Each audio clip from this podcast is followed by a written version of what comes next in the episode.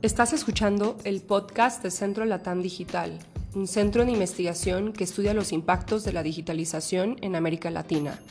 Este podcast es presentado por Jimena Moreno, investigadora de Centro Latam Digital y del Centro de Investigación y Docencia Económicas, CIDE. Gracias por acompañarnos en este nuevo episodio de podcast de Centro Latam Digital. Hoy retomaremos un tema que en los últimos años ha despertado mucho interés y debate por el enorme potencial que presenta para detonar el desarrollo económico y ayudar a enfrentar algunos de los problemas públicos más graves. Y es el tema de la inteligencia artificial. Varios países se han enfocado en crear políticas nacionales y programas para impulsar la investigación, desarrollo e inversión en inteligencia artificial. Actualmente atravesamos por una enorme crisis de salud pública. La ciencia de datos, machine learning, big data se usan para ayudar, predecir, explicar la crisis sanitaria. En los últimos meses, algunos países han aprovechado estas tecnologías para usos muy variados, que pueden ir desde la predicción y detección de contagios, alertas de contacto, diagnóstico de pacientes y para agilizar pruebas de laboratorio a través de modelos. Sin embargo, son solo algunos países que han logrado aprovechar estas tecnologías para enfrentar esta gran pandemia. La inteligencia artificial ha jugado un papel útil, pero fragmentado en muchos aspectos de la lucha global contra el coronavirus. Hoy hablemos un poco sobre cómo se está utilizando esta tecnología en el mundo para enfrentar esta crisis. ¿Qué se necesitaría en América Latina para poder aprovechar estas herramientas? ¿Qué ventajas y riesgos podría representar el uso de la inteligencia artificial para resolver problemas públicos en el futuro? Hoy quisiera presentarles a Claudio Lucena. Él es profesor y exdecano de la Facultad de Derecho de la Universidad Estatal de Paraíba en Brasil. Es investigador del Centro de Investigación para el Futuro del Derecho de la Universidad Católica Portuguesa, en donde se especializa en las medidas de automatización para la aplicación de la ley. Actualmente también colabora con el Grupo de Investigación de Inteligencia Artificial e Inclusión del ITS Río en Brasil y del Diplo AI de Laboratorio. Claudio es licenciado en Ciencias de Computación y maestro en Derecho Internacional y tiene una larga trayectoria en asuntos legales relacionados con la tecnología. Claudio, bienvenido esta, esta formación que tienes entre abogado y ciencias de la computación y derecho internacional me parece que es el momento. Eh, es una formación que nos ayuda mucho a entender desde el punto de vista jurídico y de la ciencia de datos y del uso de los grandes datos de todo lo que está pasando. Bienvenido a Centro Latam, a este podcast. Es un gusto que nos puedas acompañar. Antes de iniciar, pues te voy a hacer la primera pregunta, que va a ser una pregunta global, una pregunta general, como para ir poniendo sobre la mesa los temas que incluyen, que abarcan la inteligencia artificial. ¿Nos podrías hablar un poco sobre el panorama mundial de la inteligencia artificial y la forma en cómo se ha aprovechado frente a esta crisis del coronavirus o el famoso COVID-19? Muchísimas gracias, Jimena. Agradezco yo por su invitación y, y por por brindar este tema la importancia que tiene hoy en todo el globo. Y me parece que se utilizaron una, palabra que es fundamental ahora en términos de comprensión de lo que pasa en este momento en el uso de inteligencia artificial, que es fragmentación. ¿no? Fragmentación es, es, esencial comprenderla, comprender los límites que nos trae en términos de, sociedad y la, los retos que tenemos que, que buscar ¿no? para ultrapasar esta, esta barrera de solución de problemas públicos. Digo siempre a los compañeros, Jimena, que tengo esta doble nacionalidad entre ciencia de la computación y derecho. No parecía tan, tan evidente hace 20 años cuando empecé a, dividir mis caminos entre ciencia de la computación y derecho, pero ahora sí parece que es, es, es útil, por lo menos, y, ahí a, mí me ha servido por, en esos últimos años. En términos de enfrentamiento de la crisis de, la pandemia hoy día, los principales usos, ustedes seguramente los, que nos escuchan, los compañeros que nos escuchan, ya han seguido acompañados por la comunicación social, que herramientas de automación de una manera general que han servido como, como para comprender, ¿no?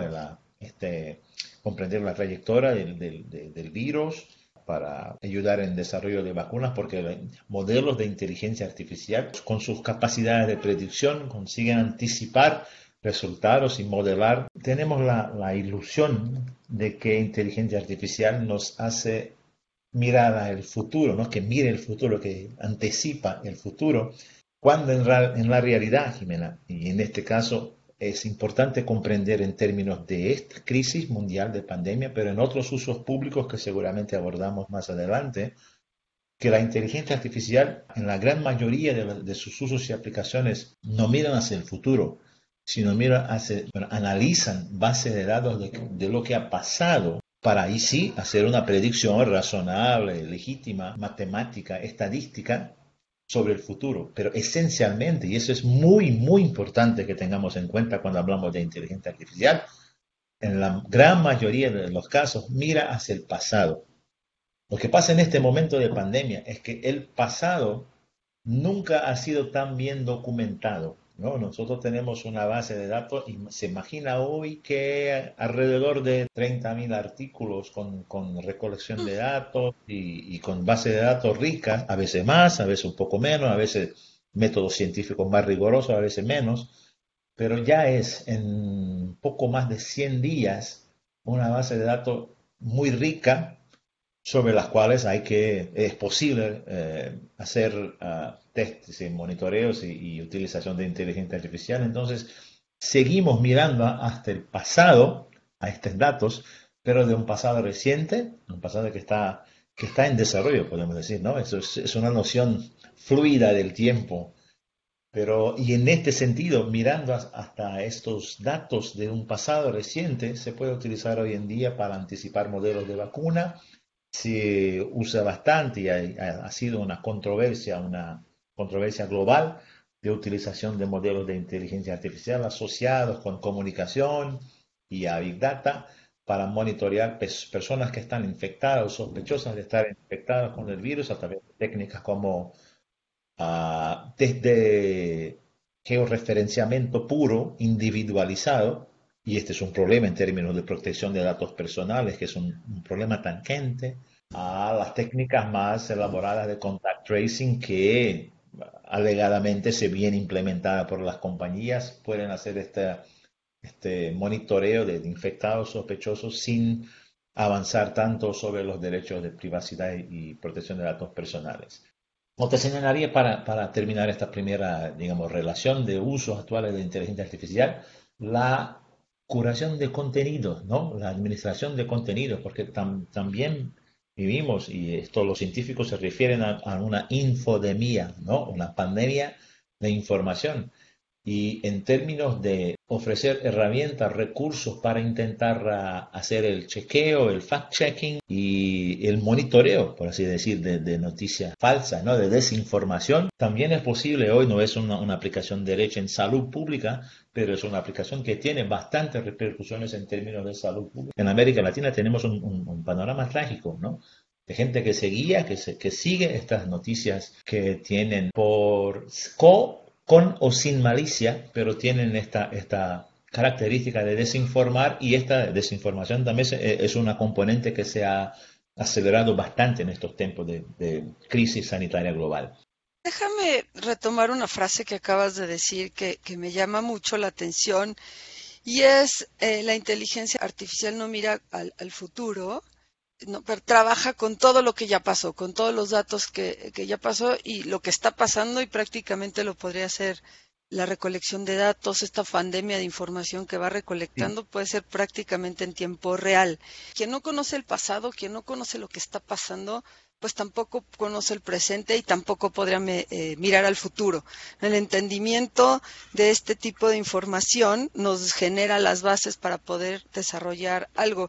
Y me gustaría mirar un poquito hacia China, hacia China porque pues finalmente ahí fue donde empieza el COVID-19, con una nación de casi 1.400 millones de habitantes, que es impresionante cómo pudo haber generado una infección impresionante por el nivel de contagio que tiene este virus, la manera de contener el virus y ahora que ya están regresando a abrir los comercios, las universidades, las etcétera, es eh, en realidad es muy rápido, si pensamos que fueron tres, casi cuatro meses de hacer todo esto, eh, como un modelo a seguir o no? ¿Cómo ves esa parte? Porque finalmente son las experiencias que tenemos. Otro caso como el de Alemania, ¿no? También, de manera general, con las experiencias que hemos empezado a tener ya a nivel internacional, podrían apostarle a la inteligencia artificial y qué cuestiones eh, han ayudado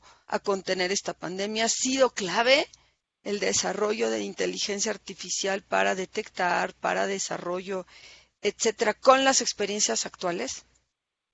Eh, es, bastante importante, Jimena, y este cuidado que usted tiene en, separar temas más, digamos, más delicados de protección a derechos humanos y la efectividad por sí misma de las herramientas de control de los recursos. Es, es, muy importante. Yo no tengo ningún problema en separar estas dos cosas. No tengo una tradición de, un, de alguien que sea formada en ciencias jurídicas en el occidente, ¿no? Y así tenemos una visión muy particular, muy construida de una manera muy particular de, en relación a derechos humanos, pero no soy un activista, sino un investigador, ¿no? Un investigador en estas cuestiones y, y en este sentido me parece obvio proponer una diferenciación, no que sea posible separar, ¿no? Completamente, pero proponer una, una investigación o un abordaje que pueda mirar a esta a los métodos y herramientas de control que fueron puestos en práctica en China para el control de este problema muy particular, muy específico, pero que se escala, ¿no? Si uno mira a, tiene en cuenta cómo, cómo se, se, ha, se ha desarrollado el control de esta pandemia en China y mira a otros problemas públicos, seguramente que hay un puntos de conexión importantes, ¿no? Y utilización de inteligencia artificial, ah, nosotros no tenemos informaciones más claras en términos de inteligencia artificial para acelerar o aprimorar diagnósticos, ¿no? Porque eso es una cosa que, por ejemplo, en Brasil, el hospital Albert Einstein, que es un, hospital que está ubicado en São Paulo, un hospital de referencia muy importante en Brasil y en América Latina también, por supuesto, ha ya desarrollado un modelo que tiene en, en cuenta toda la, digamos, no sé si así se dice en español, toda la sintomatología, ¿no? todos los síntomas clínicos de un paciente, porque todavía no tenemos uh, tests suficientes y en ninguna parte del mundo tenemos test suficientes y el análisis clínica de los síntomas del paciente es muy importante en este momento para determinar el diagnóstico de si una persona está o no infectada con el coronavirus y con, relación a los otros síntomas y ahí se planea un, tratamiento más, más específico, más particular, porque esta es una característica que parece ser global en relación a este nuevo virus, ¿no? Por el tratamiento, digamos, genérico, una, no hay un one size fits all, no, no hay una, una, una receta general para, para tratar. Y este modelo en Einstein en Brasil ha sido aplicado específicamente para desarrollar una forma más eficiente de, de, dar el diagnóstico positivo o negativo de coronavirus y desde ahí planear el tratamiento. En este sentido, no tenemos informaciones sobre cómo inteligencia artificial, modelos, sistemas autónomos fueron utilizados en China para monitoreo clínico de los pacientes, pero sí seguramente se han utilizado muchas herramientas y todos los recursos que hay en China para monitorear personas y así siguen haciendo, ¿no? En la abertura, en la reabertura de, de la economía, este, retomada, en este momento de retomada de economía, estos códigos con colores, con QR codes, con anotaciones de proximidad, base de datos de, contacto, con quién uno ha estado, con quién ha entrado en contacto, cerca, cerca de quién,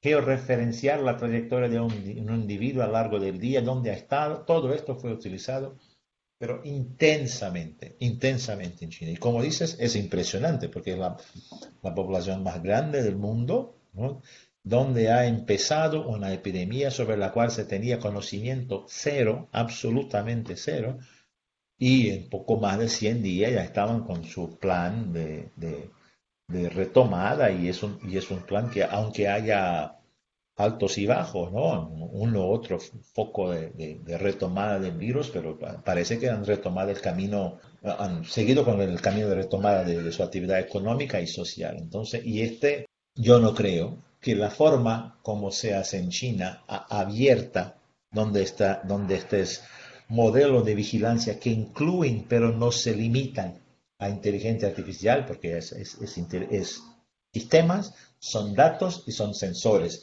y esta es una, es, eh, es una estructura, Jimena, con, con la cual trabajo en mi, en, mi investigación. Eh, son, Cuando hablamos de automatización o automación, hablamos de tres dimensiones muy, muy diferentes, con enfoques jurídicos distintos y con también repercusiones sociales, culturales, digamos así, distintas, porque los, uno son los sensores, los dispositivos, que son sensores, pero también actúan, ¿no? Son cosas físicas que captan datos la segunda dimensión son exactamente los algoritmos de sistemas autónomos, la inteligencia artificial que procesa estos datos y los datos por sí mismos, que son una dimensión ya un poco más bien tratada. Tenemos acá en, América Latina, ya teníamos algunas cosas de reglamentación de uso de datos. Ahora, en este momento de reforma, aún más. Sé que en México se discute protección de datos personales, es el caso de Brasil también. Pero estas tres dimensiones distintas, sensores, datos algoritmos han sido utilizadas con mucha intensidad en, China y bastante éxito. Yo no creo que este modelo, con esta intensidad, uno, de utilización de sensores, con, legalmente, ¿no? Respetando libertades públicas, sé si esta utilización de sensores sería, digamos, traducible al occidente. Ah, la utilización de sistemas de inteligencia artificial, sí, Mientras tanto, no, veo cómo, por qué no utilizar, pero no con base en la, digamos, en el alcance largo y restricto de datos sobre personas y de sensores en todas las partes como tienen.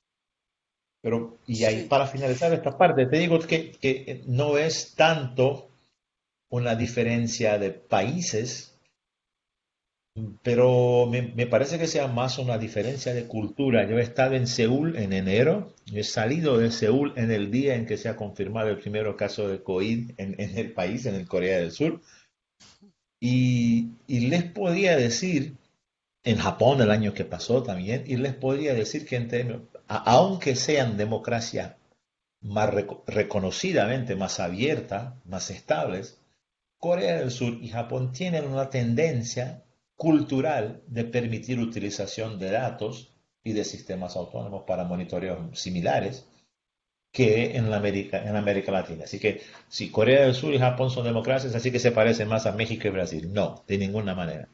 Se diría que, le que se parecen mucho más con, con China.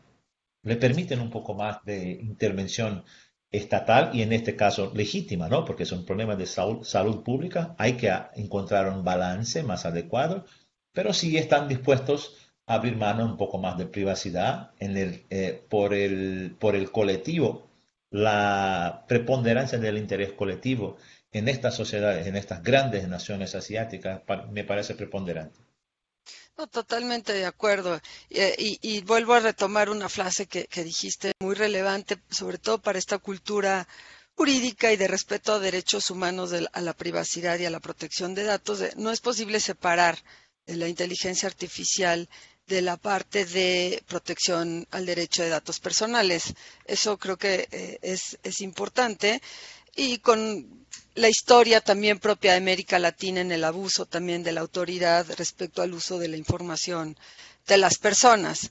Eso creo que, creo que es importante, aunque también podríamos buscar este punto medio entre, entre Asia y América Latina, como es Europa. Finalmente, el, sistema de datos personales europeo, la normatividad europea, pues es protectora y ellos han este, sabido, digo, sobre todo me pongo el caso de Alemania que ha ha hecho un buen eh, análisis de proporcionalidad en el uso de la tecnología y la protección de datos para encontrar un punto de equilibrio en seguir avanzando en, la geolocalización, en el rastreo, etcétera, en las, en las pruebas y más pruebas y más pruebas, que pudiera ser quizá también un ejemplo. Pero yéndome un poco hacia América Latina, em, tocaste el caso de Brasil, que curiosamente Brasil todavía no tiene la ley de datos, desde los pocos países que todavía no la tienen en América Latina.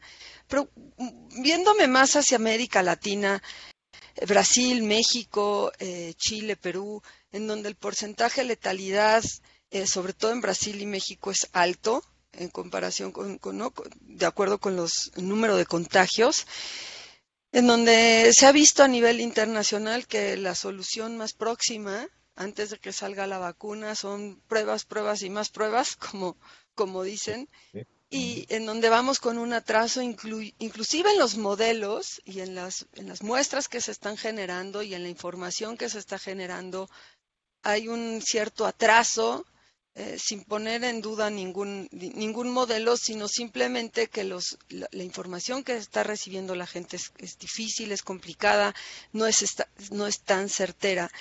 Y una primera reflexión es, este, solos no podemos. Creo que te necesitamos ayuda eh, en, América Latina, dado la brecha digital, dado la inversión en inteligencia artificial que se ha venido dando ya de, décadas hacia acá, en donde ya hay una, por región hay una brecha importante y en donde tenemos que aprovechar lo que ya se ha desarrollado en otros países. ¿no? Eh, aquí me gustaría preguntarte, ¿cómo podríamos como región utilizar todo este desarrollo que nos, nos hace falta para poder mitigar la pandemia? Así como decías hace un momento, las cosas no se ven tan optimistas en América Latina. La brecha digital, las condiciones de pobreza, nos pueden poner en un momento muy crítico, esperemos que no, ¿Cómo poder utilizar lo que existe en este momento y también con miras como hacia el futuro? En realidad es una pregunta, es una constatación ¿no? que, que es terriblemente verdadera y certera. No, no tengo una, la ilusión que, está, que estamos frente a un momento fácil y no creo que hemos llegado al más difícil de este momento, ¿no? Porque ahora tenemos el problema de la crisis de salud en el momento de, intentar utilizar estos recursos para salvar vidas, ¿no? Pero tenemos una tragedia también económica y con repercusiones sociales evidentes adelante. Y en América Latina me parece que estamos bastante más fragilizados en estos términos por el tema que mencionaste de la brecha digital, ¿no? Para darte un ejemplo, en, en Brasil, después de mucha negociación entre Parlamento y, y Poder Ejecutivo, se ha solucionado, como me parece que ha sido el caso en todos los países del mundo, se ha resolvido aportar un, financieramente la, la, gente que no, no, no, tenía cómo trabajar, con, sin empleo, sin, con todo cerrado, con el comercio cerrado, el sector de, servicios, todo lo que no es esencial está cerrado, el gobierno ha decidido conceder este auxilio emergencial a los ciudadanos. ¿no? ¿Y cómo ha sido conseguido este auxilio? Fácilmente a quien tiene una conexión de Internet y un, un celular, un móvil, para cadastrarse en el banco público y te puedo agregar que en este momento hay iniciativas de medicina pública con telemedicina, de telemedicina y, teleatendimiento médico, ¿no? Atención médica gratuita. Tenemos, por ejemplo, en, en, mi universidad en Brasil tenemos apoyo psicológico gratuito para quien lo necesite. Tenemos un fenómeno cultural interesante que es la migración de los espectáculos de entretenimiento para el modelo de las lives en las plataformas de streaming. Entonces, un montón de servicios que están disponibles pero disponibles para quien tiene acceso a Internet y un móvil. A, la, plata más básica para sustituir esta, esta imposibilidad de trabajar en este momento, el gobierno no ha encontrado, porque no hay una forma más eficiente de hacerlo con el mínimo de seguridad que evite las fraudes, hacerlo sin el apoyo de la tecnología. Y mira, y en este momento me parece que más que nunca hemos conseguido darnos cuenta de que tan difícil nos ponemos en términos no de alto desarrollo, no de research and development de alto nivel, pero de atención básica a nuestros ciudadanos en América Latina. en términos de tecnología, Jimena, regulación tecnológica, este, este enfoque me parece siempre muy, muy, claro. ¿no? Hace dos o tres años estaba con los compañeros empezando esta discusión sobre cómo se debería modelar el aprovechamiento de inteligencia artificial en regiones del mundo. Y nos poníamos primero, en primer lugar, la cuestión, ¿tiene sentido hacer enfoques diferentes de aprovechamiento de este recurso en regiones diferentes del mundo? Y nos parecía que sí, ¿no? Porque hay potencias económicas. Hay gente que, por ejemplo, tiene su interés de desarrollar inteligencia artificial con finalidades eminentemente militares, ¿no? Otros eminentemente comerciales. Otros países del mundo, hemos comentado aquí un, par de ellos, China, pero no solo, ¿no? Hemos comentado sobre democracias más abiertas, más amplias, consolidadas, que también hacen el uso de la tecnología para monitoreo. Más o menos legítimo, es una, una discusión siguiente, pero para monitoreo de ciudadanos. Y nos parecía muy claro que el gran enemigo de Latinoamérica son, son dos, corrupción, desigualdad. Son dos, son dos adversarios terribles para nuestras poblaciones de, Latinoamérica, porque esta desigualdad, y ahora lo vemos, esta falta de acceso, esta brecha digital que no permite a los ciudadanos, que no permitía, digamos, a los ciudadanos a hacer el uso de, las cosas cómodas, digamos, de Internet, ahora les, les impide de acceder a las cosas básicas. Educación, este apoyo financiero para comida, porque este apoyo financiero es para comida. Y imagino que este tipo de apoyo ha sido pensado o implementado por casi todos los, gobiernos en, el mundo, en, América Latina particularmente. Entonces esta, esta brecha digital es, y ahora nos damos cuenta de esto, es muy más grave que imaginamos al principio. Eh, en, para el lado bueno de lo, de lo que mencionaste, yo creo que ahora es el, momento de cooperación entre instituciones de investigación nacionales y extranjeras. Y esto te lo puedo decir también porque soy encargado de relaciones internacionales en mi universidad y estamos en cooperación estrecha con tanto con universidades de, Europa y Estados Unidos en, busca, en, en, esfuerzos conjuntos para investigación, formulación de modelos para vacunas, pero Ah, también con intercambio de información, simplemente de informaciones, de, dinámica, de contaminación y diseminación de virus con universidades de todo el mundo. No sé cómo en este momento hacemos para cerrar esta brecha digital que impide, repito, que impide nuestras poblaciones más carentes en, en nuestra región de acceder a, estas, a estas cosas que, repito, eran comodidades antes de la pandemia y ahora son absolutas necesidades. No sé, que, no, sé si hay una, cosa más evidente que, que, podamos hacerlo. En el ambiente de educación, por ejemplo, las, y este es el ejemplo concreto que tengo también de, de nosotros de Brasil, algunas universidades públicas ya han empezado, porque esta política no existía, y debería haber existido antes.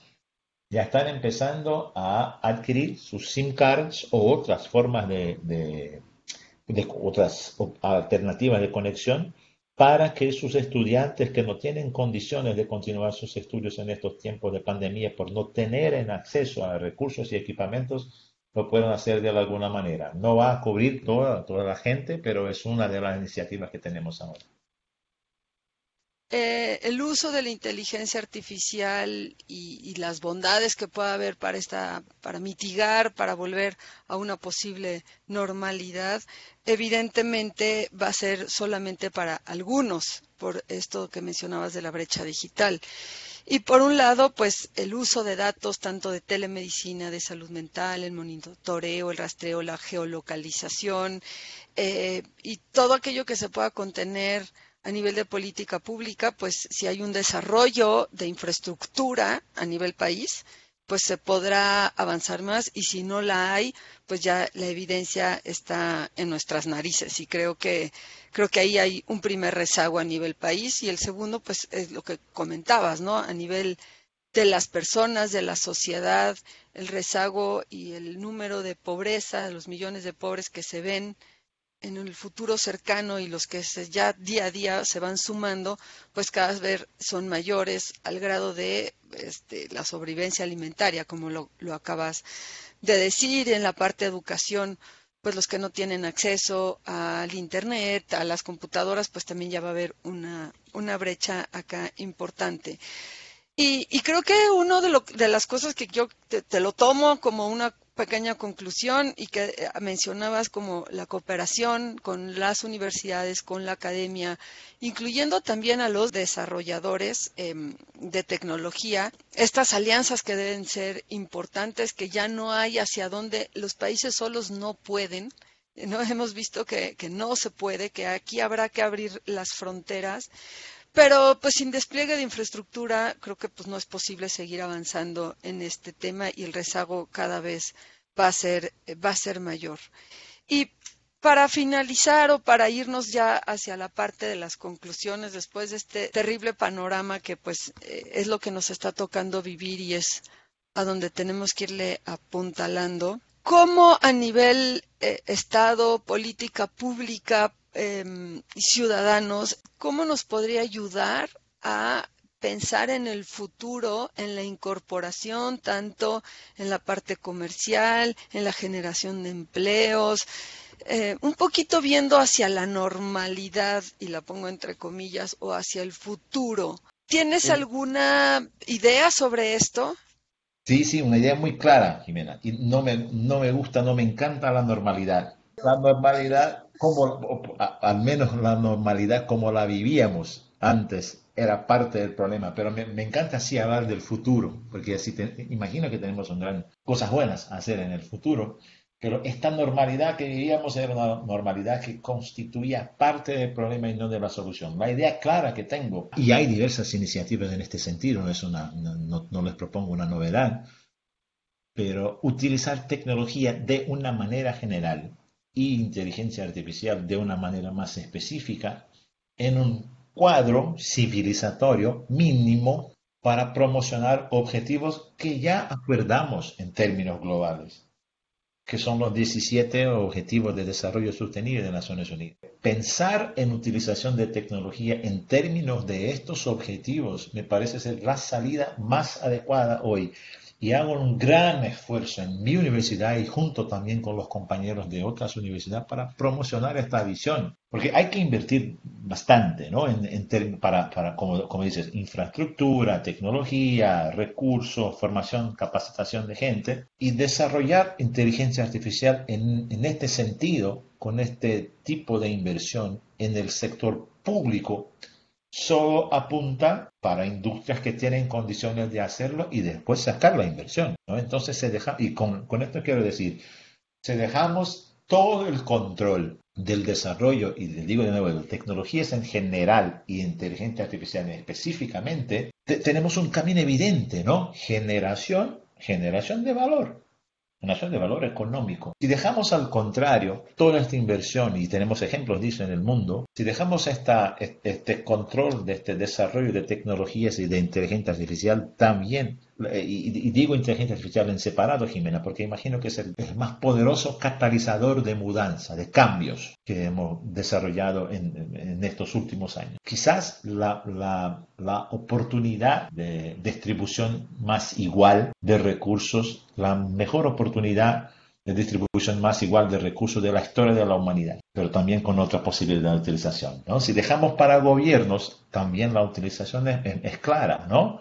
Concentración de poder va a traer concentración de poder. Entonces, esta es la tendencia de gobiernos y a veces gobiernos son menos, menos sensibles a este, a este tema, pero en Latinoamérica no es nuestro caso. En, la, en Latinoamérica tenemos claramente el mantra de que poder atrae poder. Entonces, dejar esto a, a cargo del Estado me parece no va a ser suficiente en términos de inversión, porque no es el, histórico del Estado y principalmente el Estado latinoamericano, que está en nuestro enfoque. No hay inversión suficiente y los motivos también no van a ser los más justos o más equitativos en términos de distribución.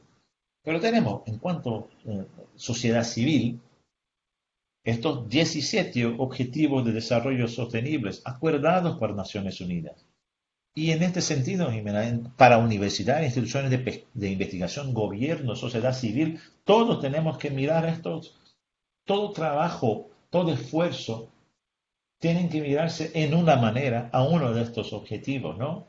Si hacemos algo, hacemos algo para eliminar el hambre, para promocionar la educación, para promocionar, a cuidar del medio ambiente, para reducir la desigualdad de género, entonces, esos son los objetivos para los cuales tenemos que mirar ahora.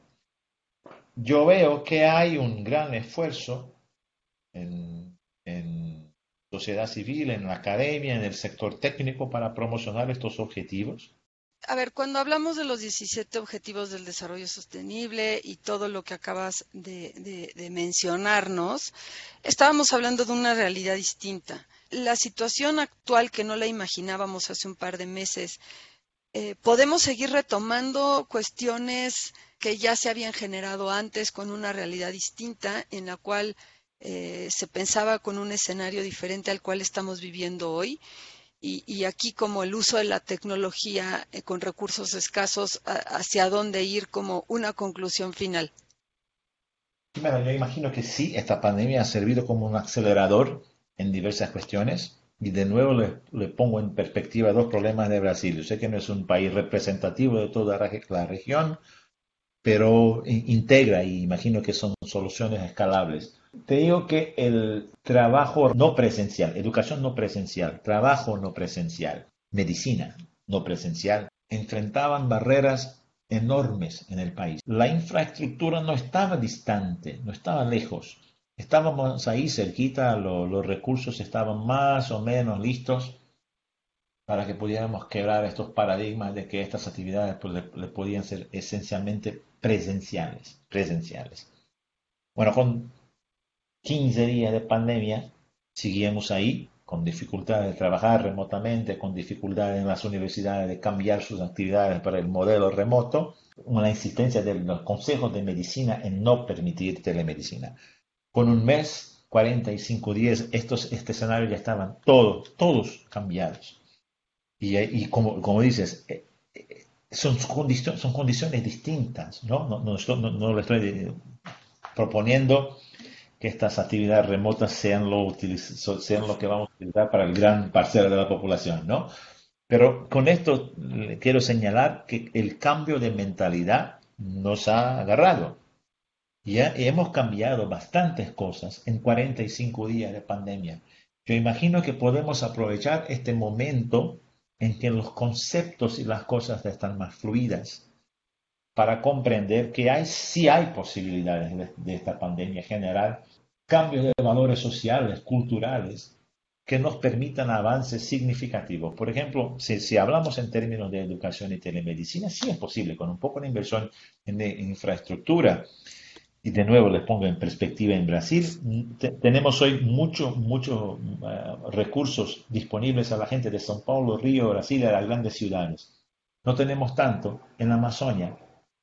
Inteligencia artificial, inversión en estructura, y esto podemos cambiar ahora, le puede brindar a la gente de la región Amazonia una posibilidad de una atención de medicina muy similar a lo que es posible en São Paulo hoy.